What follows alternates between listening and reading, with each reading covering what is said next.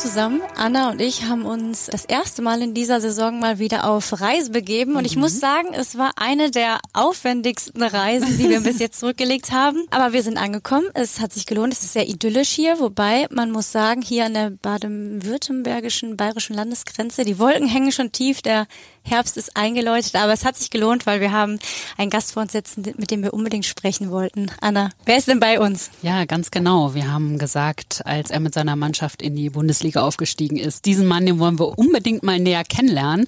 Und er hat wirklich eine sehr beeindruckende Geschichte, denn er hat seinen Verein vom Amateurfußball in die erste Bundesliga geführt. Und dabei ist er eigentlich Bankkaufmann. Er sollte eigentlich bei einem Freund im Versicherungsbüro anfangen, sollte nur mal kurz als Trainer einspringen und jetzt sind daraus tatsächlich 16 Jahre geworden. Er hat den neuen Rekord gebrochen beim Spiel gegen Werder Bremen. An dem Tag war es genau, hat er Volker Finke überholt und ja, das ist natürlich eine sehr beeindruckende Geschichte und wir freuen uns sehr, dass er uns heute gegenüber sitzt, nämlich der Trainer des ersten FC Heidenheim, Frank Schmidt. Herzlich willkommen. Vielen Dank, ich freue mich auch. Und ja, zu den Zeiten gab es sogar schon mal Schneefall bei uns. Dann wäre die Anreise wahrscheinlich noch mal ein bisschen schwieriger geworden, aber hatte alles gut funktioniert. Das heißt, wir sind tief hängenden Wolken, können wir uns sogar noch glücklich schätzen. Ja, wir wollen anfangen. Wir haben uns was einfallen lassen. Wir haben gedacht, wir möchten jetzt unsere Gäste schon mal den Zuhörerinnen und Zuhörern in einer kleinen Fragerunde direkt am Anfang etwas näher bringen und haben eine kleine Kategorie eingeführt, die wir Steckbrief nennen. Und ähm, ja, wenn Sie Lust haben, hätten wir ein paar Steckbrieffragen für Sie, die Sie gerne uns einmal beantworten dürften. Machen wir. Okay, erste Frage. So nennen mich meine Spieler. Coach oder Trainer? Das kann ich abseits des Platzes besonders gut. Ich sage an der Stelle immer, ich kann alles, bloß leider nichts richtig. Ähm, aber ganz so ist auch nicht. Keine Ahnung. Ähm, ich, ich glaube, Fußball ist das, was ich in der Tat am besten kann. Aber ich habe schon ein paar andere Dinge gemacht, wie eine Bankkaufmannlehre, äh, am Ende auch für die Paul Hartmann AG ähm, gearbeitet, ganz normal. Und was kann ich besonders gut? Ich konnte mal sehr gut Tennis spielen, aber leider aufgrund von vielen Verletzungen derzeit nicht mehr möglich. Dann zur Frage, meine Frau hingegen würde sagen, das kann ich nicht so gut. Haushalt. oh. Dieses bisschen Haushalt ist doch nicht so schlimm, sagt mein Mann, fällt mir dazu ein. ähm, als ich nach dem 3 zu 2 Sieg gegen Regensburg und dem damit verbundenen Aufstieg in die erste Bundesliga am nächsten Tag, Uhrzeit lassen wir mal außen vor, aufgewacht bin. Die Uhrzeit können wir gerne nennen, weil ich war tatsächlich früh zu Hause. Ich war ziemlich leer und um Mitternacht war ich tatsächlich nach dem Aufstieg schon zu Hause und ähm, deswegen war ich auch früh wach und ich wusste auch, ich habe einen Termin, weil vielleicht kommen wir später noch dazu. Ich habe ja ein Buch geschrieben und das letzte Kapitel, die letzten Seiten mussten natürlich geschrieben werden und zwar bis 11 Uhr am Tag nach dem Spiel. Und deswegen äh, kurzes Frühstück und dann wurde anderthalb Stunden noch das Buch zu Ende geschrieben. Am Tag nach dem Aufstieg? Ja. Wow, okay. Ja, der Ausgang des Buches wurde ja erst am Tag davor vielleicht äh, dann geschrieben. Nächste Frage. Ähm, wer hört eher auf Sie? Drei Chihuahuas oder zwei Töchter? Äh, ganz klar die Chihuahuas. Sind einfacher, Wobei, einfacher zu handeln? Ja, ja, die reagieren auf Körpersprache und auch mal auf einen strengen Ton. Meine Töchter sind ja schon jetzt Anfang Mitte 20 und da gehen die ihren eigenen Weg und da hören die nicht mehr so aufs Kommando vom Papa. zu Recht, würde ich sagen. Die haben sich emanzipiert, ja. Ähm, wenn ich mal fünfe gerade sein lassen will, dann? Feiern wir auch mal einen Erfolg, den wir zusammen letztendlich auch errungen haben, so wie es jeder andere Mensch auch tut. Im Restaurant bestelle ich am liebsten. Da gibt's nicht das eine. Ich esse gern. Äh, und früher war es so, dass es äh, lange Zeit als Kind und Jugendlicher gab's, wollte ich immer nur ein Gericht von meiner von meiner Mama. Das war Putenschnitzel mit Spätzler äh, hier auf, auf der Schwäbischen Alb.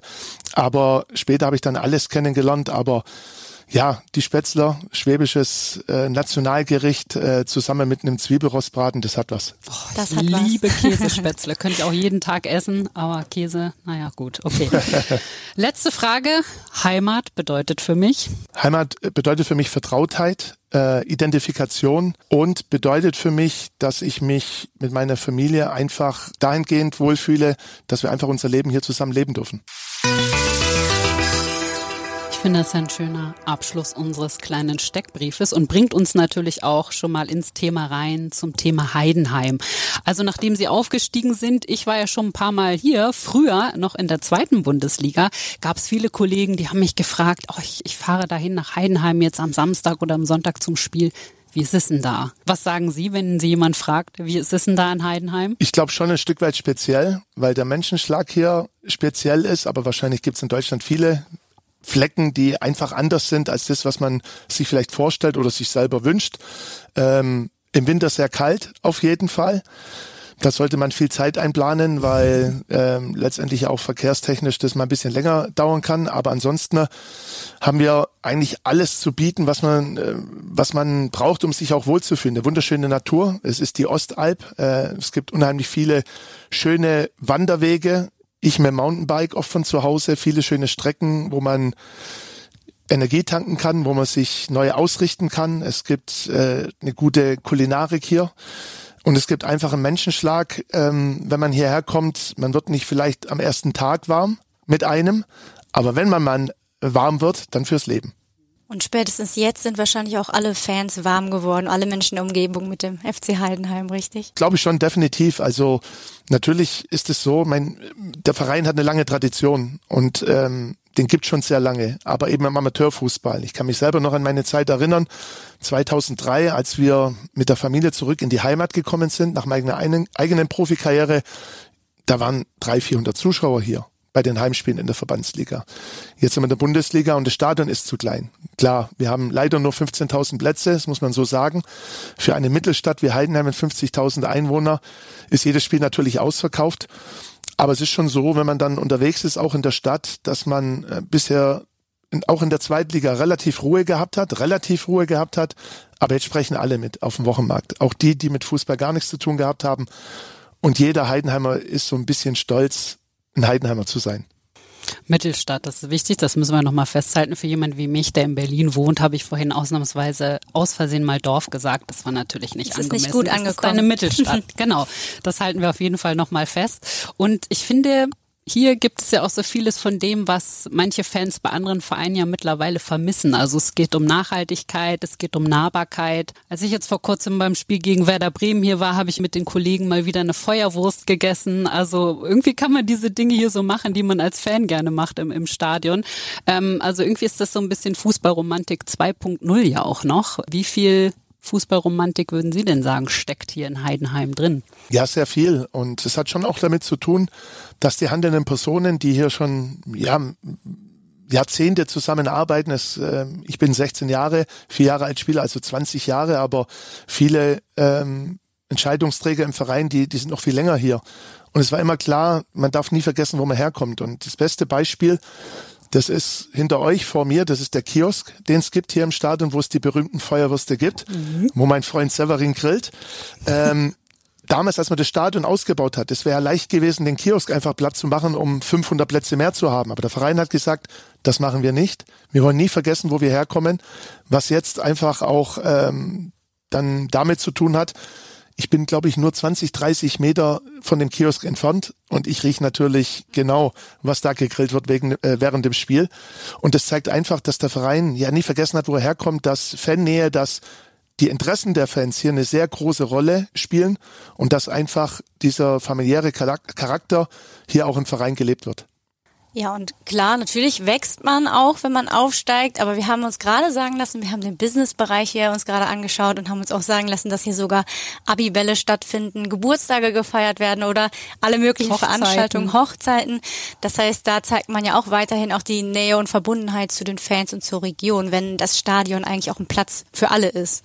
Absolut. Und ich glaube, das ist dann von Anfang an auch das Konzept des Vereins gewesen Natürlich äh, ist der Fußball hoffentlich das Wichtigste, was hier stattfindet, aber das ist halt einfach auch die schwäbische Mentalität, auch die Arbeitsbereitschaft, nicht nur ein Stadion hinzustellen, sondern sich zu überlegen, es gibt ja in Anführungszeichen ja, 17 Spiele oder 18, 19, 20 Spiele, je nachdem, wie weit man DFB-Pokal kommt oder in der Relegation antreten muss, Spiele pro Jahr. Und es wäre wirklich schade, ähm, wenn man letztendlich sich nicht überlegen würde, wie kann man das Stadion noch nutzen. Das ist eine schwäbische Mentalität, ähnlich wie man dem Schwaben nachsagt, wenn er sein Sakko in die Reinigung gibt, dann tut er in die Taschen die, Söcke, die Socken mit rein, dass sie mitgewaschen werden.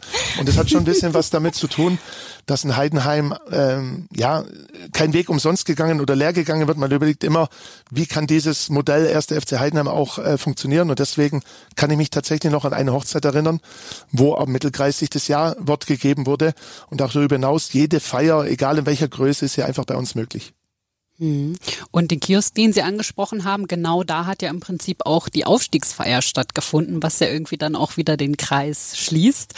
Sie haben schon gesagt, Sie sind sehr lange dabei, aber das gilt auch für viele andere Mitarbeiter. Also Holger Sambal zum Beispiel hat mal ehrenamtlich angefangen, ist der Chef vom Ganzen. Er ist immer dabei oder mit am Tisch sitzt ja auch Markus, der sich immer ganz hervorragend um die Pressearbeit kümmert. Glaube ich auch schon elf Jahre im Verein, ne? Ja, auch schon. Ein, ja, auch schon so lange. Also es gibt ja viele Menschen, die sehr kontinuierlich mit sehr viel Bedacht an den Dingen arbeiten. Aber ich schätze mal, wenn man so einen Weg dann verfolgt, man braucht auch ein bisschen Geduld und auch eine Vision, oder? Genau, und Vision ist für mich immer Stichpunkt, äh, Holger Sandwald zu nennen, weil wenn er die Vision nicht gehabt hätte, damals in der Landesliga oder Verbandsliga, mal auch nach oben zu kommen, am Anfang vielleicht als Idee dritte Liga zu spielen und dann aber nicht zufrieden zu sein, sondern die Vision zu haben, wir können das Stadion ausbauen, wir, wir können es in die zweite Liga schaffen, jetzt sind wir in der Bundesliga. Da brauchst du jemand, der die Vision hat und ähm, nicht nur die Vision, sondern weiß, mit welchen Menschen man dann zusammen Erfolg haben kann. Und deswegen Holger Sander mit seinem Team im ganzen Verein, aber auch mein Trainer- und Funktionsteam arbeitet auch schon sehr lange zusammen. Und das hat dann was damit Vertrauen zu tun. Auch jeder weiß, dass er Verantwortung tragen muss, weil wir auch ein sehr kleines Team haben. Und am Ende des Tages verstehen wir uns alle so ein Stück weit als Dienstleister für unsere Spieler, damit die die beste Leistung bringen können. Wir haben jetzt gerade Vision gesagt. Jetzt ist man ja ganz oben angekommen. Jetzt ist man im Oberhaus des Fußballs in Deutschland. Was ist denn jetzt die Vision? Oder was steckt man sich jetzt für Ziele? Was, was, was soll der FC Heidenheim noch erreichen? Also ich als Trainer bin natürlich fürs Tagesgeschäft zuständig. Und natürlich hat der Verein eine mittelfristige Planung, vielleicht auch eine langfristige Planung. Wobei, wenn ich jetzt an äh, meine Ausbildung als Bankkaufmann denke, dann äh, langfristig bedeutet ab fünf Jahre. Ich glaube, im Fußball ist es schwierig, so weit nach vorne zu denken. Und mit dem Aufstieg war mir ganz schnell bewusst, aber auch wichtig, das darf jetzt nicht Ultima Ratio sein. Jetzt haben wir endlich mal geschafft, in der Bundesliga zu spielen. Und es ist egal, was danach kommt, sondern es war für mich ganz klar, wenn wir jetzt schon in der Bundesliga angekommen sind, dann gibt's nur ein Ziel, nämlich die Klasse zu halten. Und dem wird alles untergeordnet. Darauf ähm, ist der Fokus ausgerichtet und ich habe das mit der Mannschaft auch so besprochen, dass wir in Etappen denken. Ja, man kann sagen von Spiel zu Spiel, aber irgendwann ist mir eingefallen, was passiert eigentlich bei so einer Tour de, Tour de France? Da kannst du die Tour de France kannst du auch nicht an einem Tag gewinnen, sondern ähm, du musst einfach ja auf Strecke einfach gut sein. Heißt nicht, dass wir die Bundesliga gewinnen wollen, dass wir Meister werden wollen, schon gar nicht, sondern unser Ziel ist der Klassenerhalt. Und da gibt es ein paar Vereine, mit denen wir einen eigenen Wettbewerb führen und den wollen wir am Ende für uns entscheiden. Wir sitzen jetzt ja hier in einer Loge und da sind auch ein paar Bilder an der Wand. Da sehen wir zum Beispiel einen Spieler, der ja auch ein Gesicht dieses Vereins immer ist war als Spieler und jetzt ist er Co-Trainer bei der U19, Marc Schnatterer. Da drüben äh, sehen wir noch weitere Spieler, Teuerkauf, Kleindienst sehe ich. Ähm, was würden Sie denn sagen? Weil als wir natürlich reingefahren sind, haben wir gedacht, ah, okay, also hier in der Mittelstadt, was macht man denn da so am Samstagabend oder wenn man mal shoppen gehen will, das, was einige Spieler ja auch ganz gerne mal machen. Also heißt, was für ein Typ Spieler brauchen Sie ja auch in Heidenheim für den Erfolg? Also einen auf jeden Fall, der sich mit der Geschichte, aber auch mit der Gegenwart des Vereins zu 100 Prozent identifizieren kann. Ähm, der es wertschätzt, dass man hier in Ruhe arbeiten kann. Der weiß, dass es hier nicht um den Mittelpunkt geht eines einzelnen Mitarbeiters oder einzelnen Spielern, dass die Mannschaft das absolut Größte ist, dass jeder seine individuelle Qualität, aber auch die Energie der Mannschaft dem Verein zur Verfügung stellt.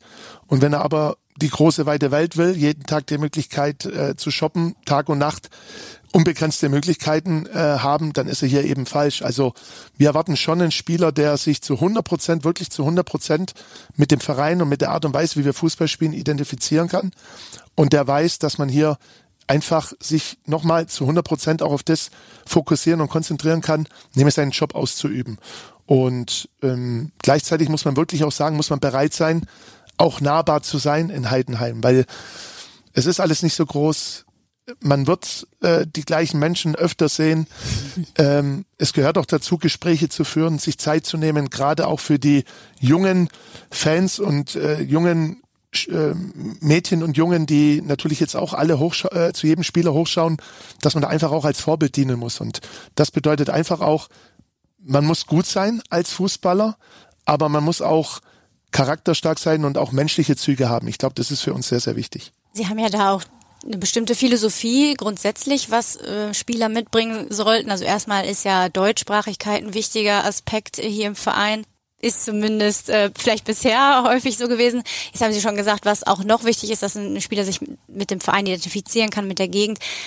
Aber wie, wie findet man solche Spieler? Oder woher weiß man, bevor man einen Spieler verpflichtet, ja, der passt hier hin? Also worauf achtet man da in den Gesprächen auch mit den Spielern? Also zunächst mal war es bisher immer so, dass wir äh, überwiegend oder fast ausschließlich Spieler geholt haben, die wir schon gekannt haben, aber die uns auch in Form von wir haben mal schon ein Gespräch geführt und der Transfer hat vielleicht nicht geklappt und äh, vielleicht später irgendwann, auch das gab schon, aber vor allen Dingen haben wir schon gegeneinander gespielt und jeder wusste auch, was so ein Stück weit, was Heidenheim bedeutet und wie schwer es auch hier ist, als Gegner hier anzutreten. Also eine, eine Verbindung war uns schon sehr wichtig, äh, im Spieler zu erklären, was Heidenheim ist und wo das liegt. Wenn, wenn wir damit erst anfangen würden, dann glaube ich, wäre das, äh, hätte es selten zum Erfolg geführt, sondern es gab immer schon eine Verbindung. Und am Ende des Tages, ähm, natürlich ist man angewiesen auf Berater, ist man auf, angewiesen auf ein Netzwerk, aber das Entscheidende findet genau hier drin statt, wo wir jetzt sitzen. Also zu, ich würde mal sagen, zu 95 Prozent haben wir mit jedem Spieler, der vorher äh, oder der bei uns, der zu uns gekommen ist, saßen wir hier drin. Und das persönliche Gespräch, das Abgleichen der Ideen, ähm, auch ähm, der Sichtweisen des Fußballs, aber ein Stück weit auch des Lebens, das dann herauszufinden in Gesprächen mit einem guten Menschen, äh, mit einer guten Menschenkenntnis, aber mit einem guten Bauchgefühl. Da sind wir bis jetzt selten enttäuscht worden. Und deswegen, es wäre kein Problem, mit den Spielern auf Englisch zu kommunizieren, würde ich mir schon zutrauen. Aber da Kommunikation eine wichtige Rolle spielt und ähm, kurze Wege sehr wichtig sind und kurze Anweisungen einfach auch wichtig sind, muss man einfach verstehen, Kommunikation beginnt beim Empfänger. Und deswegen ist es schon wichtig, dass der, der gegenüber sitzt oder der äh, tagtäglich mit uns arbeitet, dann auch schnell versteht, was wir wollen. Und deswegen Kommunikation spielt eine große Rolle. Wir haben viele gut ausgebildete deutschsprachige Spieler. Wir sind ein Verein, der einfach auch Spieler holen will, die ja aus ähm, anfangs aus der Region, später dann vielleicht aus dem Land Baden-Württemberg, später aus Süddeutschland und mittlerweile aus ganz Deutschland holt, weil wir einfach zu viele gute Spieler haben in Deutschland, mit denen wir einfach äh, für uns festgestellt haben und die Ideen entwickelt äh, zu, äh, haben, erfolgreich zu sein. Wenn Sie jetzt schon auch ähm, bei der Mannschaft bei der täglichen Arbeit sind, also es gibt ja einige Spieler, ob das jetzt Kevin Müller ist, der glaube ich auch schon seit 2015 den Kasten hütet oder auch Tim Kleindienst, der irgendwie immer wieder zurückkehrt hier das nach stimmt. Heidenheim. Also es, Sie scheinen ja vieles ja auch richtig zu machen, dass die Spieler auch gerne lange bleiben oder dann eben auch wieder hierher zurückkehren. Ähm, wenn Sie sagen Dienstleister der Spieler, was genau meinen Sie mit Dienstleister? Sage ich mal so grob gesagt, dass äh, alles dafür zu tun, von Trainer, Funktionsteam, äh, Funktionsteamseite, dass der Spieler die beste Leistung bringen kann, dass er sich wohlfühlt auch, aber dass wir auch jedem Spieler individuell gerecht werden, dass ähm, jeder Spieler auch weiß, dass hier das Leistungsprinzip gilt, dass über Leistung einfach auch die Möglichkeit besteht, Profifußball zu spielen, aber am Ende des Tages natürlich ein gutes Training zu machen, natürlich für Abwechslung zu sorgen, natürlich mit der Mannschaft erfolgreich zu sein. Aber das Wichtige ist einfach auch, mit einem Menschen gut umzugehen, dass er sich wohlfühlt, dass er sich zu 100 Prozent auf den Fußball konzentrieren kann, dass er möglichst wenig Störfaktoren hat, um sein maximales Potenzial abzurufen, weil nur dann kann ich erfolgreich sein. Ein Dienstleister ist dafür da, sag ich mal, bei jemand die bestmögliche Performance herauszukitzeln. Ja, mich würde da interessieren, ist es jetzt häufiger die Situation auch gewesen, dass sie aufgestiegen sind mit der Mannschaft und sich dann an einen ganz anderen Kontext wieder selbst gewöhnen mussten. Auch die Spieler, man hat dann eine Saison, wo man vielleicht viel gewinnt, dann steigt man auf und dann ist es erstmal wieder schwieriger. Man muss sich daran gewöhnen, vielleicht auch erstmal die Mannschaft zu sein, die auch mal Niederlagen einstecken muss. Sie haben selber gesagt, sie verlieren nicht gerne. Wie gewöhnen Sie sich selber oder auch die Spieler dann immer wieder an solche neuen Situationen oder wie handelt man auch eine neue Situation, wenn man aufsteigt? Im Endeffekt ist ganz einfach. stimmt, ich bin grenzenloser Optimist, aber ich bin auch Realist. Und ich glaube, dass es wichtig ist, der Mannschaft ist auch gut zu vermitteln. Mit dem, wir waren es gewohnt, in der zweiten Liga erfolgreicher zu sein oder mehr Spiele zu gewinnen als zu verlieren. Wir waren in den letzten Jahren, haben wir uns dahin entwickelt, dass wir immer, fast immer in der oberen Tabellenhälfte waren, oft im ersten Drittel. Wir waren ja schon mal knapp dran, vor drei Jahren schon über die Relegation gegen Bremen in die Bundesliga aufzusteigen. Aber mit dem Aufstieg in die Bundesliga verändern sich natürlich die Vorzeichen. Und ich glaube, dass es unheimlich wichtig ist, den Weg zu definieren, den Weg auch zu formulieren, der Mannschaft einen klaren roten Faden zu geben, was wir können, was wir vielleicht auch nicht können, aber auf jeden Fall dafür zu sorgen, dass jeder weiß, wir haben eine realistische Chance, diese Klasse zu halten. Und dass es aber dazu gehört, auch ähm, ja auch zu akzeptieren, dass man das ein oder andere Spiel mehr verliert, obwohl man vielleicht seine beste persönliche Leistung gebracht hat. Und trotzdem ist der entscheidende Faktor, gerade nach Niederlagen, Niederlagen sind nicht schlimm, wenn man wirklich alles dafür getan hat, um nicht zu verlieren. Das Entscheidende ist immer im Fußball wie im Leben, was macht man danach? Wie reagiert man danach? Und das ist, wir haben erst sieben Spiele, das äh, ist eben so. Wir haben aber auch schon vier Niederlagen, das darf man auch nicht vergessen, aber wir haben auch schon sieben Punkte geholt. Und im Vordergrund steht einfach das Ziel, Klassenerhalt. Das haben wir klar formuliert. Das ist für uns Orientierungsgrundlage, das ist für uns Motivation, aber es beinhaltet eben auch, dass anders wie im letzten Jahr, als wir aus den letzten Spielen wussten, wir können uns vielleicht aus den letzten sechs, sieben Spielen nur eine Niederlage erlauben. Du hast den Druck, immer gewinnen zu müssen. Jetzt ist es so, dass du weißt, ein Sieg hilft dir natürlich unheimlich, sich auch mal in eine gute Position zu bringen im Klassenerhaltskampf. Und ähm, das ist einfach unser Weg, ähm, nämlich in, ähm, in, in der Form an Etappen zu denken, dass wir sagen, wir brauchen mindestens so viele Punkte, wie wir Spiele nach dem, äh, nach dem jeweiligen Spieltag haben. Weil dann sind wir auf dem richtigen Weg. Dann ist es realistisch, dass wir am Ende auch den Klassenerhalt erreichen können. Mit Ihrer Erfahrung, 16 Jahre Amtszeit, haben wir ja schon gesagt, kann man Ihnen wahrscheinlich wenig vormachen. Nichtsdestotrotz gab es irgendwas, was Sie überrascht hat, jetzt während der ersten Spiele in der Bundesliga, was auch immer das sein mag? Also ist so, ich werde ich werde im Übrigen auch nicht gern überrascht, muss ich dazu sagen. Aber ich glaube, wenn man, ich war bescheidener Zweitliga-Profi äh, mit fünf Jahre oder fünf Jahre lang, nicht mit fünf Jahren, fünf Jahre lang.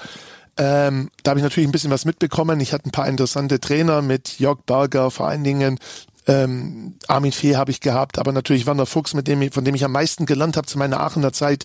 Ich bin ein bisschen rumgekommen, ich durfte mal im Ausland sein, gut Österreich, aber in Wien war es trotzdem ein bisschen anders äh, die Zeit. Und es hat natürlich dafür äh, gesorgt, dass du den Blick über den Tellerrand auch geschafft hast. Und deswegen habe ich immer schon ja, in jungen Jahren auch Verantwortung übernommen, auch als Kapitän dann äh, bei Alemannia Jahren in der zweiten Liga.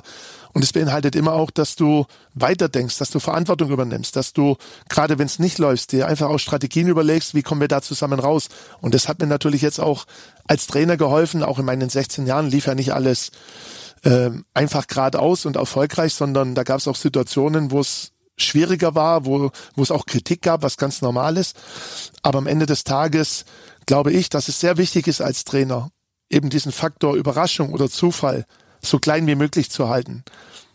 Das heißt nicht, dass du alles richtig machst, aber dass der Weg, den du vermittelst, dass am Ende jeder dran glaubt und jeder, wie ich es vorhin gesagt habe, bereit ist, jeden Tag wirklich alles zur Verfügung zu stellen, damit man am Ende Erfolg hat. Und deswegen, wenn man jetzt mal die erste Liga nimmt, ähm, hat mich nicht überrascht, welche Qualität wir da auch erleben und äh, wirklich auch fühlen, jeden Spieltag.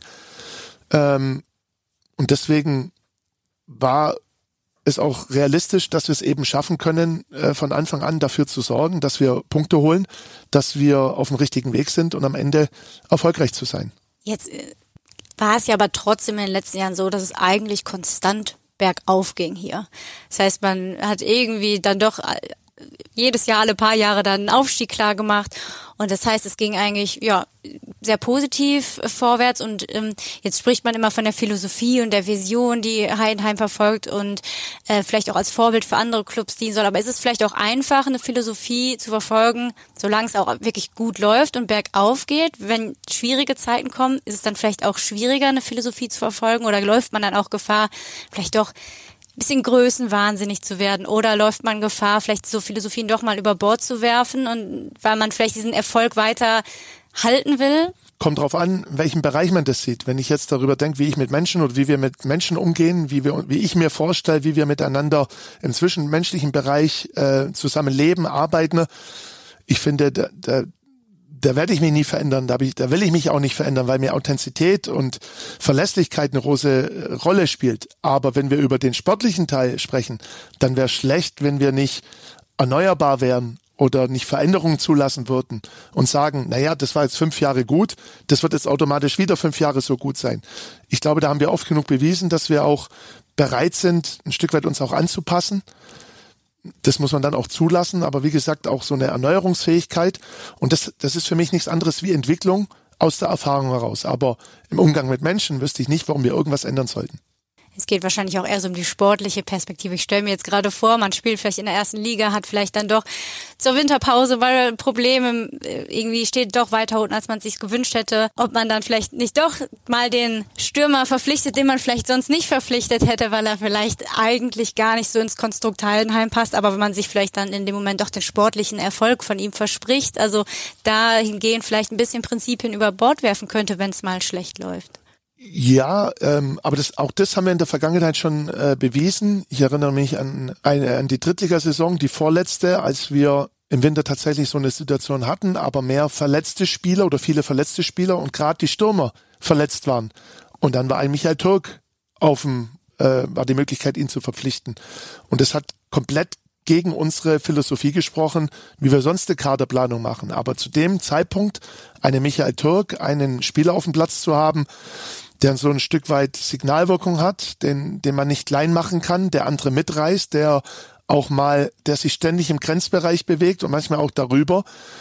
Das haben wir für uns ausgemacht, dass wir genau das jetzt in der Rückrunde brauchen. Und dann haben wir es geschafft oder hat es der Verein geschafft, nachdem ich habe gegen Michael selber noch gespielt, als er bei Mainz war, ich bei Alemann Jahren, äh, haben wir ihn verpflichtet. Und jeder hat gesagt, was passiert jetzt in Heidenheim.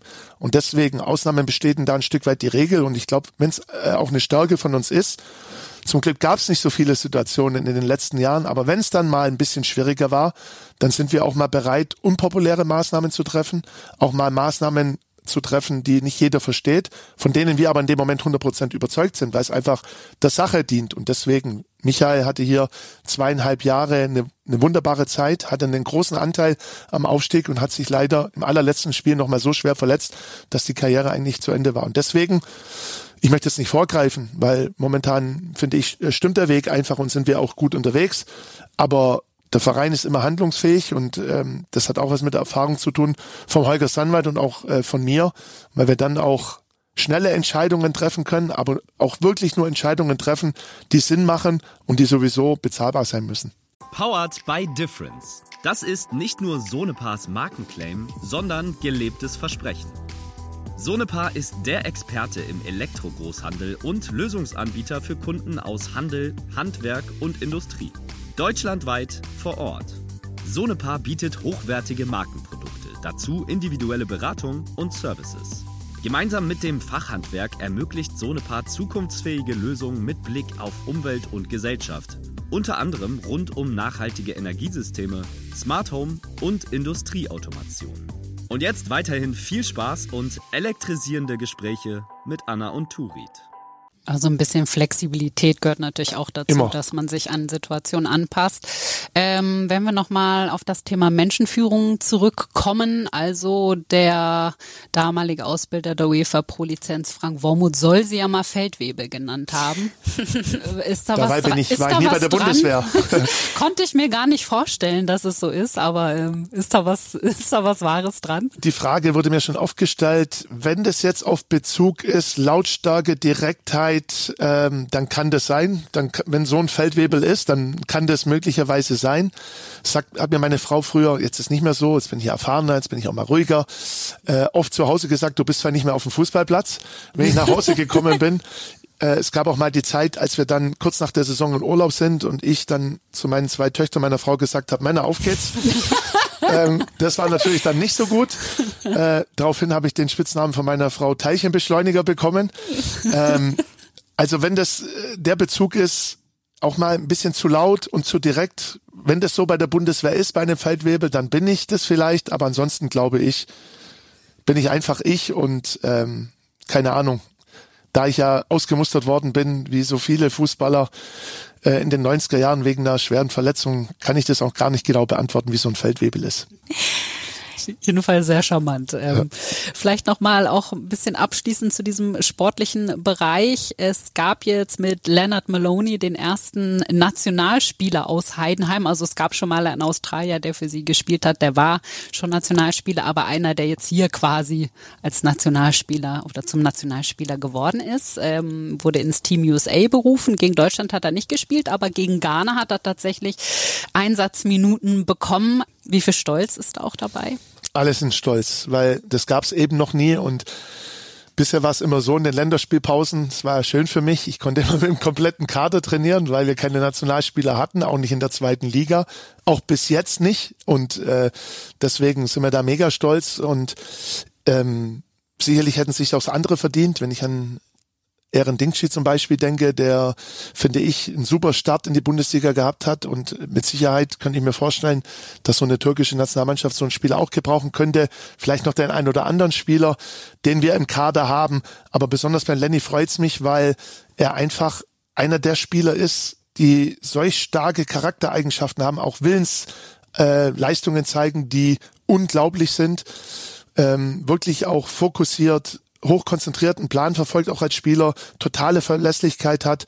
Und deswegen hat mich das mega gefreut und das hat er sich verdient. Und für mich oder für uns ist ja wieder das Schöne, wir holen einen Spieler aus der dritten Liga und zweieinhalb Jahre, äh, ähm, anderthalb Jahre später wird er zur Nationalmannschaft berufen. Und das zeigt einfach auch, dass ähm, es natürlich wichtig ist, Erfolg zu haben. Wir wollen aber Spieler auch nicht aus, aber weiterbilden und sie auf das nächste Level äh, letztendlich auch bringen. Und deswegen sind wir alle mega happy, aber auch stolz und freuen uns aber, dass er jetzt dann auch zurückkommt oder gekommen ist und äh, sofort wieder einsetzbar ist. Das ist natürlich ja immer das, wo alle Trainer mal Angst vor haben, dass die Spieler dann verletzt aus der Kannte ich äh, bisher nicht. Ja. ja, genau. Das ist eine neue Angst, die freigesetzt wurde jetzt wahrscheinlich. Nee, Angst nicht, weil Angst frisst Seele, Angst, äh, das ist ein ganz schlechter Ratgeber. Aber ich bin jetzt doch froh, dass er geschrieben hat nach der Rückkehr, Coach, ich bin bereit und das hört man natürlich gerne. Er ist wohlbehalten zurückgekehrt, das ist das ja. Wichtigste. Ja, ich habe ähm, mich auch gefragt, wir haben jetzt auch eben über die Feldwebel-Story ge schon gesprochen. Ähm, wie würden Sie sich denn selbst als Trainertyp beschreiben oder was? Das ist vielleicht auch ein bisschen eine gemeine Frage, aber was unterscheidet Sie vielleicht von anderen Trainern? Was machen Sie vielleicht auch besser als andere Trainer, dass Sie jetzt einfach auch schon so lange bei einem Verein arbeiten dürfen?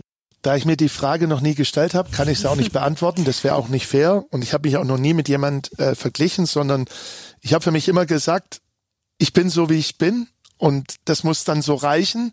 Aber ich werde nicht versuchen zu kopieren oder mich zu verstellen, bloß weil ich dann eine Aussicht auf Erfolg erstmal überhaupt bekomme. Man, man, man muss ja ehrlich sein, im Trainergeschäft ist es schon so, es gibt viel mehr Trainer als Trainerstellen. Und wenn du dann mal arbeitslos so stelle ich mir das zumindest vor, lange bist, dann tust du alles dafür, um wieder in Lohn und Brot zu stehen und, und arbeiten zu dürfen. Und dann ist vielleicht die Gefahr auch so da, dass du ähm, dich auch ein, ja vielleicht auch ein Stück weit verstellen musst, um arbeiten zu dürfen. Vielleicht liege ich jetzt auch falsch, aber ich stelle mir das einfach so vor. Und deswegen ist mir äh, sehr wichtig, selbstbestimmt zu sein, ähm, das zu tun, von dem du überzeugt bist. Einfach auch ähm, auch als Mensch so sein kannst, wie du bist. Ähm, einfach auch, wie ich es eben gesagt habe, da nicht irgendeine Rolle zu spielen, bloß das, weil man Fußballtrainer ist und sich besonders wichtig fühlt und dass man da arbeiten kann, sondern für mich ist einfach wichtig, dass ich da so bleiben kann, wie ich bin und mich einfach auch als Trainer in den letzten Jahren in den Inhalten, in den fußballspezifischen Dingen entwickeln konnte, nachdem ich Fehler gemacht habe, um besser zu werden. Und Deswegen geradeaus und ehrlich, ich glaube, das trifft's am besten. Aber wir haben uns ja gestern auch gefragt, denn wir haben es ja schon vorne auch mal erzählt. Also eigentlich hatten Sie ja ein ganz bodenständiges Leben vor Augen. Sie waren Bankkaufmann oder sind es immer noch, wären vielleicht morgens dann ins Büro gefahren, am Nachmittag wieder nach Hause gekommen. Mit Anzug und Koffer. Mit Anzug und Koffer und vielleicht noch eine eng sitzende Krawatte irgendwie. Also es hätte ein ganz anderes Leben sein können und plötzlich sind Sie dann doch Fußballtrainer geworden und haben übernommen. Und da haben wir uns auch gefragt, haben Sie Vorbilder, haben Sie Trainer selber gehabt in Ihrer aktiven Karriere, wo Sie gesagt haben, oh, das hat mir gefallen. Also in diesem Moment, in dem Sie quasi etwas plötzlich, sage ich jetzt mal, zum Trainer dann auch geworden sind, An wem oder an was haben Sie sich, sich orientiert oder sind Sie einfach erstmal drauf los sozusagen? Ja, ich bin schon so ein bisschen Autodidakt, der macht, aber gelernt hat, einfach auch so einen Werkzeugkasten zu bekommen, um als Trainer für verschiedene Situationen dann auch die richtigen Werkzeuge zu, zu wählen und auch die richtigen Maßnahmen zu setzen. Aber natürlich habe ich viele Trainer gehabt. Ich habe vorhin schon ein paar genannt. Äh, und natürlich, das kann auch subjektiv sein, aber in der Wahrnehmung sind auch Dinge passiert, wo ich für mich äh, dann gesagt habe als Trainer, so werde ich es nicht machen. Das hilft ja dann manchmal auch. Aber ich habe auch Trainer gehabt, von denen ich äh, ja viel dann auch übernommen habe oder mitgenommen habe in mein äh, eigenes Trainerdasein. Und Werner Fuchs ähm, war ein Mensch, nicht nur Trainer, ein Mensch, der mich geprägt hat. Also um das zu vereinfachen, ich sag, wir sind mit Werner Fuchs aufgestiegen, obwohl er, muss ich vorstellen, damals ähm, mit Alemannia Aachen kurz vorm Aufstieg im Training verstorben ist. Also ich habe da sowieso für mein Leben sehr viel gelernt in einem Jahr, aber er war so ein Trainer, der konnte dich als Spieler voranbringen, der konnte hart in der Sache sein, der konnte dich aber auch in den Arm nehmen. Und du hast ihm so alles zu 100 Prozent geglaubt. Und ich finde, das sind Eigenschaften, die ein Trainer haben muss. Ein Stück weit Menschenfänger zu sein, einer, der mit Menschen umgehen kann, der sich dabei nicht wichtiger nimmt, als am Ende des Tages ist, obwohl er die letzte Entscheidung und auch die wichtigste Entscheidung übernehmen muss. Und da war Werner Fuchs für mich definitiv, äh, äh, war nicht, sondern ist ein Vorbild und daran orientiere ich mich ein Stück weit. Sie sind ja schon sehr bescheiden auch in Ihren Antworten, finde ich, und nehmen sich selbst zurück, sehen sich als Dienstleister und so weiter. Aber gerade so in der öffentlichen Wahrnehmung ist ja jetzt so Heidenheim und Frank Schmidt, das ist völlig, das ist, das geht einher. Genießen Sie das oder stört Sie auch vielleicht dieser, dieser Trubel um Ihre Person oder dass es vielleicht dann auch häufig eher um Sie als um den Verein in letzter Zeit geht? Total, das habe ich auch in der Vergangenheit schon gesagt. Ähm, man kann es nicht verhindern, das ist einfach so. Ähm, ich wäre froh, Schnatti wäre noch da, weil er wurde, wurde dann auch oft genannt, zu Recht auch, weil er über ein Jahrzehnt natürlich absoluter Leistungsträger war, Integrationsfigur, ähm, einfach ein Mensch, der, der unheimlich viel für den Verein gemacht hat. Aber ich habe es ja eben gesagt, man, obwohl es wichtig ist, obwohl ich natürlich in der Öffentlichkeit stehe und verstehe, dass das für Menschen wichtig auch ist, so ein Trainer und im Erscheinungsbild, aber für mich ist es halt nicht so. Mhm. Ich denke mir alle, was ist denn das für ein Hype? Äh, äh ich habe drei Kranken Kulttrainer Frank Schmidt, ja, habe ich schon gehört jetzt. Ja. Ich habe drei, wie gesagt, ja. beide Töchter, meine Frau sind Kranken. Äh, Gesundheitspflegerinnen, so hört sich's besser an. So heißt auch, glaube ich, mittlerweile. Äh, und die Konsequenz von von von vielen anderen Jobs ist viel größer als das, was ich mache. Und trotzdem verstehe ich auch, ich will ja auch Emotionen. Ich will ja, dass das Stadion voll ist. Ich möchte, dass der Fußball ähm, integriert, dass Menschen zusammen leiden, aber sich auch freuen können. Und dazu gehört, dass ein Trainer, der in der Öffentlichkeit steht, ähm, ja, dann einfach dazugehört. Ähm, aber ja, manchmal ist es mir ein bisschen too much und ich bin auch froh, wie gesagt, dass ich meinen Rückzugsort habe, weil manchmal auch Alleinsein oder Einsamkeit für mich persönlich wichtig ist, um dann wieder ja, in, in meiner, in meinem Job als Trainer, in meiner Leidenschaft als Trainer auch Erfolg zu haben. Sie haben, ich weiß gar nicht, wie Sie es gerade genannt, Gesundheitsdienstleister könnte man ja fast auch sagen. Sie ja, sind genau. der Dienstleister im Fußball, Ihre Frau oder Ihre Töchter sind Gesundheitsdienstleisterinnen, muss man ja dann sagen. Ja. Ähm, Sie haben es gesagt, das ist natürlich irgendwie ein Job, der für für die Gesellschaft unabdingbar ist. Wir verdienen zwar alle im Fußball unser Geld, aber wir wissen auch, wenn Fußball morgen nicht mehr wäre, wäre die Welt immer noch da. Also inwiefern erdet das auch so ein bisschen, dass man vielleicht auch zu Hause nochmal ganz andere Themen hat, die diese Gesellschaft betreffen und einem dann vielleicht auch, ja, nochmal bewusst wird, dass Fußball schön ist, aber vielleicht auch nicht alles? Alles auf keinen Fall. Schön auf jeden Fall. Und man darf nicht vergessen, ich glaube auch ein wichtiges Ventil auch in unserer Gesellschaft für die Menschen, die natürlich auch Stress und Druck haben. Und ich glaube, deswegen ist es trotzdem die schönste Nebensache der Welt. Ähm, aber für mich persönlich hat es manchmal ganz schön die Dinge relativiert, wo man gedacht hat, Niederlage, ich bin am Boden, es geht nicht mehr weiter, wie sollte es weitergehen? Dieser Anflug von Gedanken, der wird dann schnell äh, relativiert und äh, wenn man deswegen sage ich auch, das Wichtigste für mich ist einfach auch als Trainer, da ziehe ich auch unheimlich viel Motivation für mich und meine Spieler raus, einfach das Leben beobachtet und nicht irgendwelche Bücher liest, wo irgendwie nach einem bestimmten Schema ein Tipp drin steht, sondern das Leben bringt so viel mit. Und wenn man mit offenen Augen durch die Welt geht, dann kann man auch als Führungsperson richtige Entscheidungen treffen und auch erfolgreich sein. Apropos Buch. Ja. Sie haben ja auch kürzlich Ihr Buch veröffentlicht. Wie, wie kam es denn überhaupt dazu, dass Sie das Gefühl hatten, mussten sich mal was von der Seele schreiben oder einfach mal alles, was Sie so erlebt haben in den Jahren, mal zu Papier bringen? Oder wie, wie kam es überhaupt äh, zu der Idee? Also ich hatte die Idee überhaupt nicht und ich hätte mir nie denken können, dass ich das auch irgendwann mache. Aber als dann der Verlag, Moment Verlag, darf man sagen, wenn nicht, schneiden wir es raus, ähm, ähm, auf mich zukam, vor genau einem Jahr, müsste das gewesen sein und gesagt hat, wisst ihr eigentlich schon, was ihr da gerade macht und äh, was da möglich ist und dass das ähm, eigentlich für viele Menschen undenkbar ist. Und wie kann es sein, dass so ein Verein, der einfach anders ist, wie vielleicht manch anderer Prototyp, wie man sich vorstellt, im Profifußball in die Bundesliga aufsteigen kann? Wie kann es sein, dass ein Trainer so lange Trainer ist? Wie kann es sein, dass so viele Menschen, die hier im Verein äh, schon wirken, so lange erfolgreich zusammenarbeiten? Die Geschichte muss erzählt werden. Und ich habe mich dann ja vom, Ver äh, vom Verlag ähm, überzeugen lassen ähm, in dem Gespräch. Ich habe ihm die Chance gegeben, mich davon zu überzeugen. Und am Ende war es wirklich so, dass, dass ich den Mehrwert gesehen habe und ich einfach gesagt habe, es ist wert, nicht nur meine Geschichte, aber unsere Geschichte zu erzählen, weil ich einfach glaube, dass es ein paar Dinge bei uns gibt, die sollte man erzählen. Tue Gutes und spreche darüber. Und ich, wir sehen uns da ein Stück weit mittlerweile auch als Vorbilder und auch in der Pflicht, vielleicht anderen Vereinen, aber auch der Gesellschaft auch was zurückzugeben. Das, hat, das ist auch die Aufgabe von Fußball. Und nebenbei muss ich echt sagen, der Verlag war clever. Es war vor der unheimlich langen WM-Pause. Und wer mich kennt, weiß, dass das viel zu lange Pause war.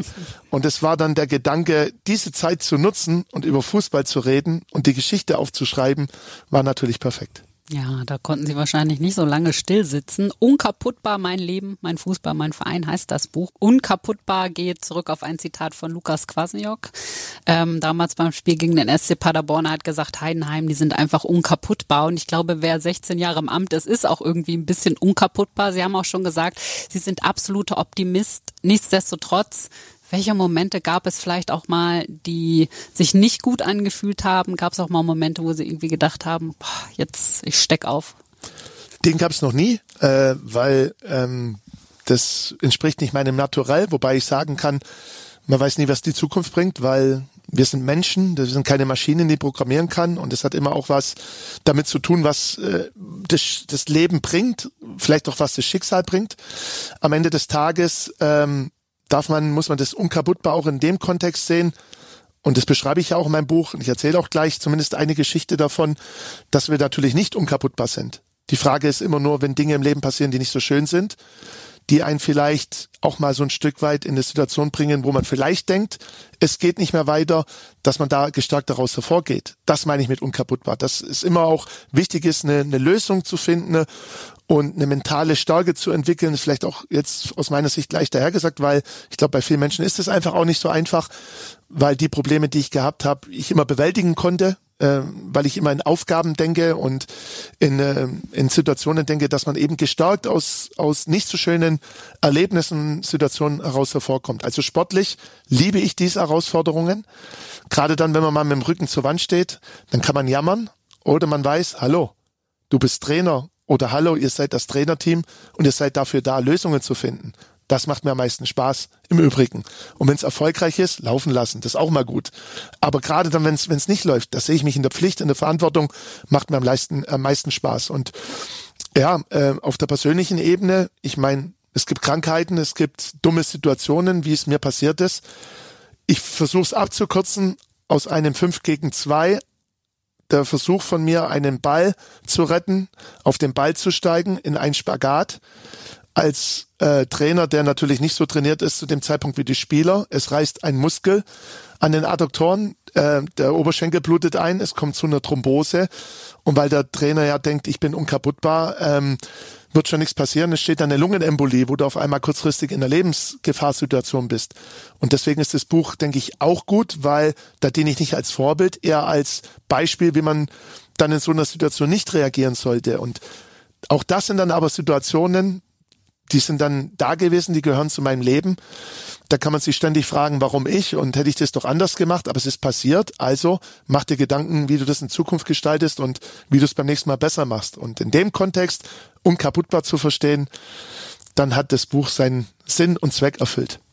Aber auch nach dieser schwierigen Situation standen sie ja schon eigentlich sehr schnell wieder an der Seitenlinie. Sechs Tage. Ja, also sie sind schon irgendwie auch so ein ja, kleines Stehaufmännchen irgendwie, ne? Also sehr energetisch auf jeden Fall. Also es war, ich kann mich nur äh, äh, genau dran erinnern, von Intensivstationen, von ich habe eine gute und eine schlechte Nachricht äh, am Krankenbett zu erfahren, erzähle ich jetzt nicht, weil sonst erzähle ich ja mein ganzes Buch, was die Ärztin gesagt hat, oder?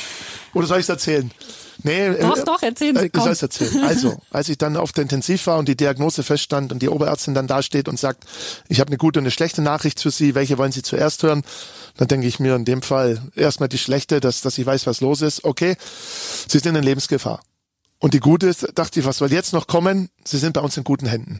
Ah. Und ähm, das war dann schon so, dass das dann wichtig war, dass man behandelt wird bei so einer Geschichte. Viele Menschen haben da eben kein Glück mehr. Das muss man einfach so sagen. bei mir war es einfach am Ende vielleicht ein gut gefülltes Karma-Konto und das äh, Glück an der richtigen Stelle, um ja da auch äh, wieder rauszukommen. Und wenn man das dann behandelt, ich war glaube vier, fünf Tage im Krankenhaus und ich sollte dann noch eine Woche daheim bleiben, aber das ging dann nicht. Habe mir dann noch irgendwie. Das ist ja hier daheim quasi das Stadion. Das da ist, ist dann daheim. Also daheim war ich zu Hause, äh, äh, nicht im Stadion, noch nicht bei der Arbeit, aber ich habe mir dann das okay eingeholt, wenn es mir gut geht, nach zwei Tagen wieder dann ähm, trainieren zu dürfen. Und das ist obwohl es wirklich prekär war, war es dann auch das Glück, wenn das behandelt wird, dass dann relativ schnell wieder aufwärts geht. Und ich meine, es waren sechs oder sieben Tage.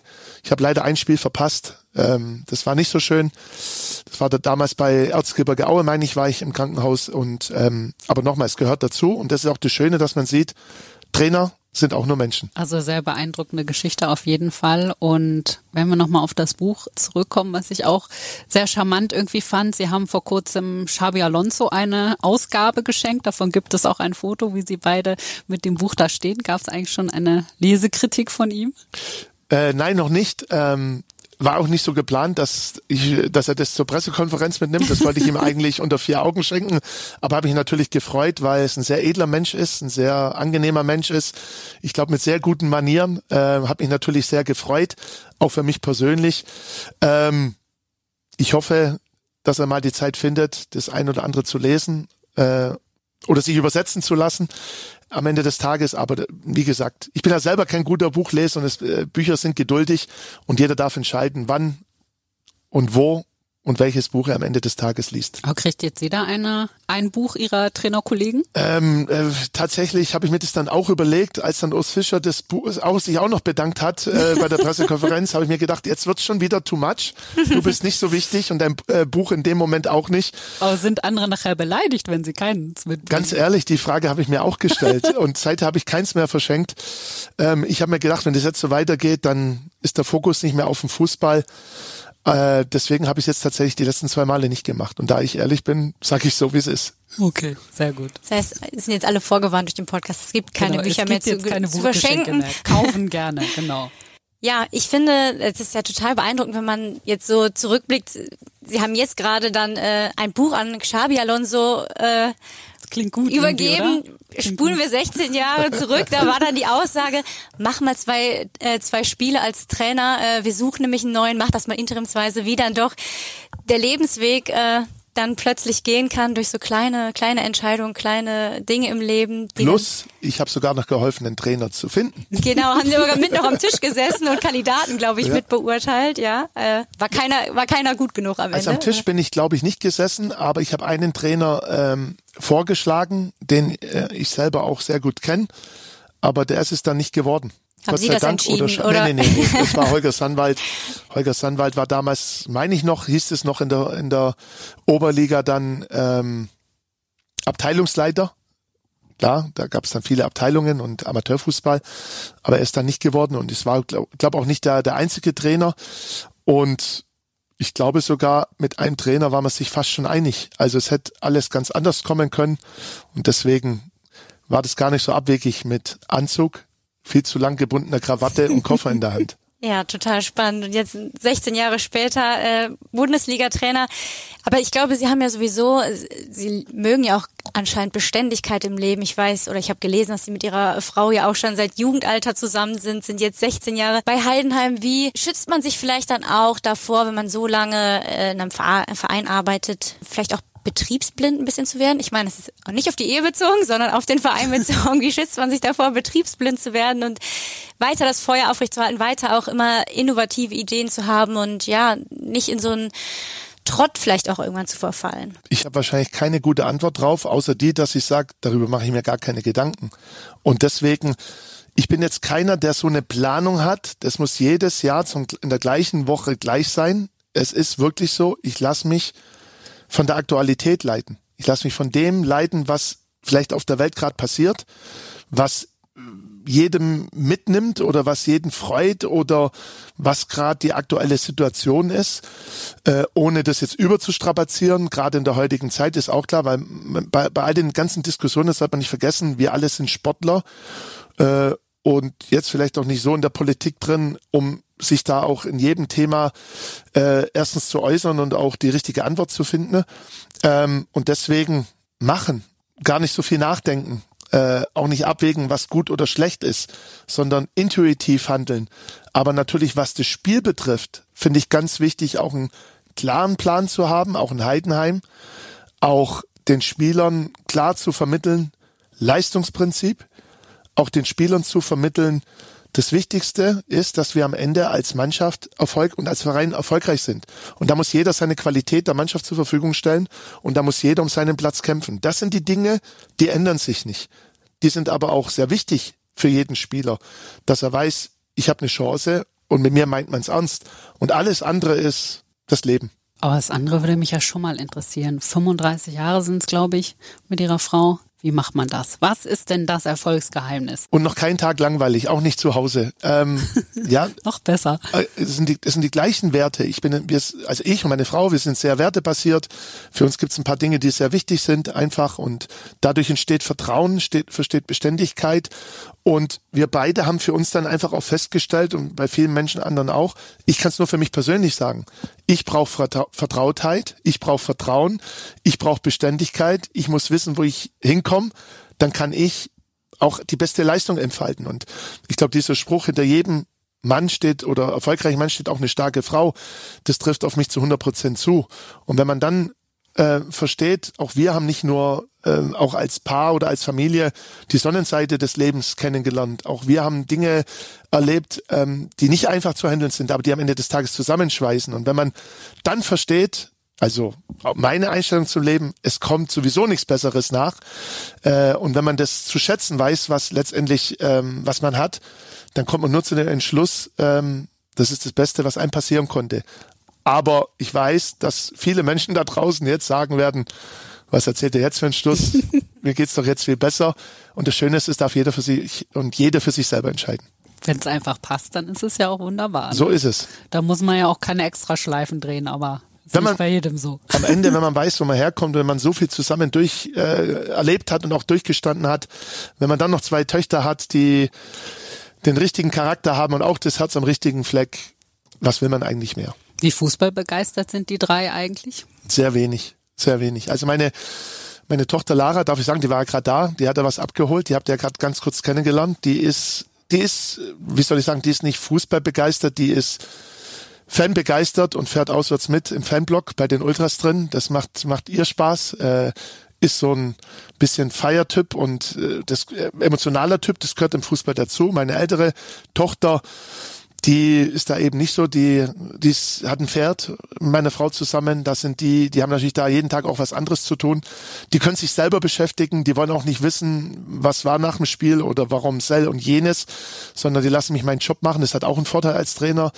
Wenn du jetzt eine Frau oder Kinder daheim hätte, äh, haben würdest, die dann auch nochmal hören will, warum ein paar Dinge so und so gelaufen sind, das ist auch gut. Und meine Frau, ja, die ist schon meistens bei den Heimspielen mit dabei, aber auswärts überhaupt nicht die kann sich selber beschäftigen und das ist vielleicht dann auch ein Punkt für eine langhaltende Ehe, dass man nicht nur die gleichen Interessen hat, sondern tatsächlich, und so ist es bei uns, wir sind eigentlich grundverschieden in unseren Interessen, glaubt man nicht, aber das zieht sich anscheinend an. Ja, ist ja auch immer wichtig, dass jeder auch eigenständig ist und Total. sein eigenes Leben hat, weil man muss ja auch für sich selber glücklich sein. Nur dann kann man ja auch zusammen zufrieden und glücklich sein. Und genauso äh, beschreibt meine Frau selber auch immer wieder. Siehst du.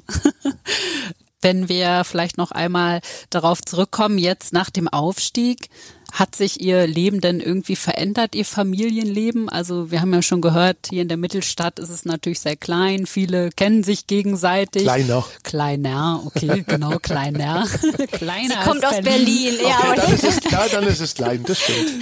Da ist es dann klein, es ist idyllisch, man ist nah zusammen, man Ja. kennt sich. Ähm, hat sich das irgendwie jetzt verändert? Sie sind natürlich noch ein bisschen bekannter geworden. Familiär zu Hause überhaupt nicht. Warum auch?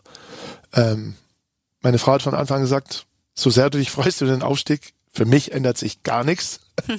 Gute Ansage. Du hast immer noch die gleichen Aufgaben hier zu Hause. Ja, genau, so ähnlich. Ähm, und natürlich, was die Menschen betrifft und die Wahrnehmung und das Teilhaben, das ist ganz was anderes. Ähm, man wird häufig angesprochen, noch mehr angesprochen. Das ist schon ein Multipla Multiplikator, ich würde mal sagen drei oder vier. Ähm, auch Medientermine, auch Podcast-Anfragen. Ich würde gern alle machen, geht aber nicht. Ähm, und da merkt man dann einfach schon, dass die Bundesliga nochmal ein anderes Spielfeld ist, auch was die Wahrnehmung betrifft. Und deswegen bin ich froh, wie gesagt, dass ich auch ein bisschen ländlich wohl wohne, bisschen außerhalb wohne und in dem Moment, wo ich nach Haus äh, fahre, auch manchmal so ein Stück weit sinnbildlich meinen Stahlhelm absetz aus diesem öffentlichkeitswirksamen Job und mich freue einfach, dass ich zu Hause bin, auch wenn zu Hause auch immer mehr Menschen klingeln. Ach, tatsächlich klingen die Menschen bei Ihnen an der Tür. Naja, man muss ja Bücher unterschreiben, man muss Trikots unterschreiben. Wobei ich bin ehrlich, also da ist eigentlich für mich so, dass es spätestens an der Türkante eigentlich Schluss ist, weil das ist der letzte Rückzugsort. Ja. Aber meine Frau sagt immer, das wird gemacht.